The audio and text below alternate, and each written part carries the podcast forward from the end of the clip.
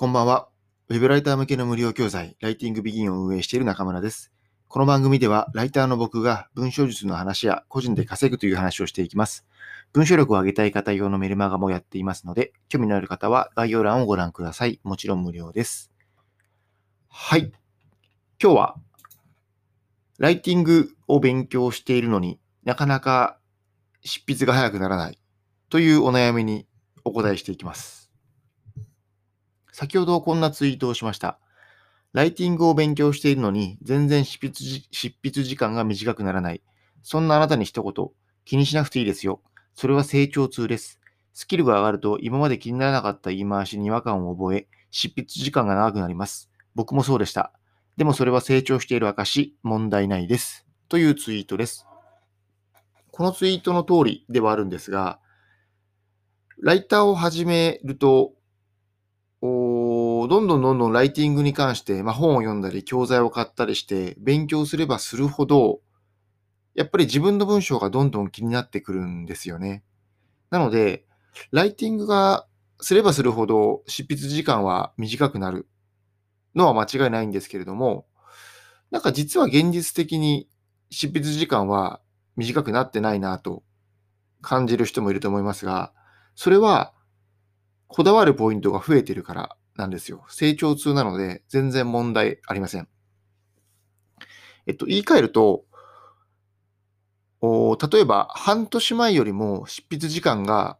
長くなっていると。たくさん勉強してたくさん書いているのに執筆時間が長くなっているというのは実質長くなってないんですよね。半年前と同じクオリティの記事で良ければ半年前よりも確実に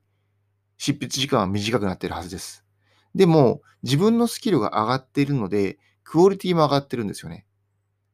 それに比例して執筆時間も長くなっている。という感じですね。で、それはある程度また、どんどんどんどん執筆時間は短くなってきて、でまたライティングの勉強をし始めると、また執筆時間は長くなっていくんですけれども、まあ、それは結果的に質が上がっているので、良いと判断して OK です。で、ここでちょっと危険なのが、なかなかライティングスピードが上がらないと。そうなると、ライターとしての文字単価が上がらないので、なかなか稼げない。執筆時間を早くしなきゃいけないから、遂行を1回減らそうとか、もう少しスピードを重視しよう、みたいな考えになると、めちゃくちゃ危険です。でこれまさに僕がそうでしたね。えー、月の目標を副業で20万とかだったかな。なんか、時期によって変えてたんですけれども、え月いくら稼ぐっていう目標を決めていて、で、全部僕、Excel、当時 Excel で案件名と文字数と報酬と執筆時間を全部記録してたんですよ。もう執筆時間はもう僕本当 A 型発揮して、なんだろうな、トイレ行く時間とか、スマホちょっと見る時間とかも全部タイマー止めて、すっごい正確に測ってますね。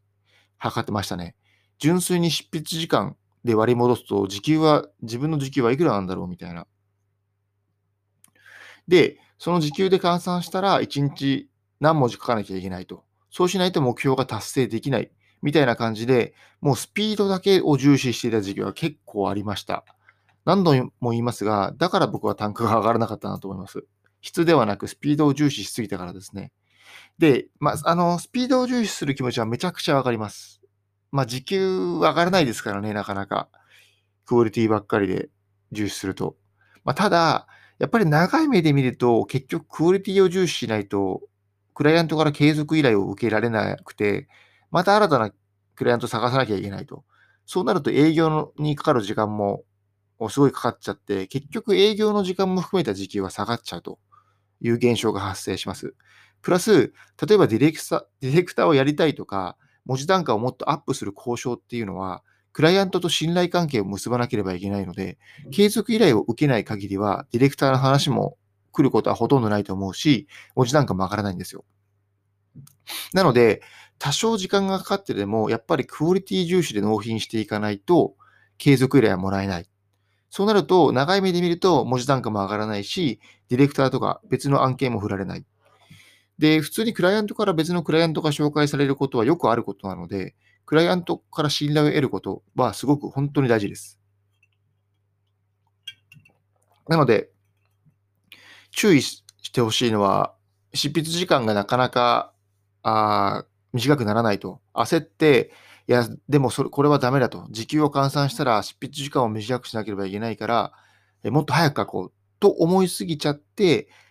え結局クオリティが下がる記事を納品すると。そうなると継続依頼をもらえなくて、ずっと営業して、継続依頼もらえなくて、営業して継続依頼もらえなくてっていう負のループに入っちゃうので、そこは本当に注意してください。これ何度も言いますが、僕はそれにハマってました。のですごくよくわかります。はい。とにかくクオリティ重視。で、執筆時間はそこまで考えない。で、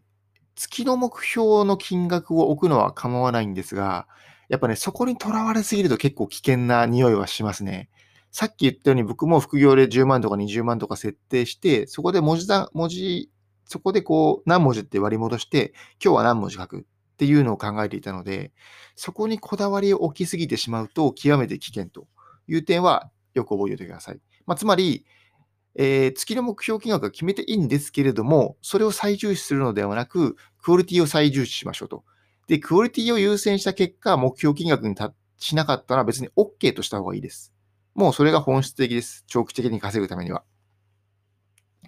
はい、そんな感じです。じゃあ、まとめますね。まとめた感じもしますが、もう一回まとめると、え文字単価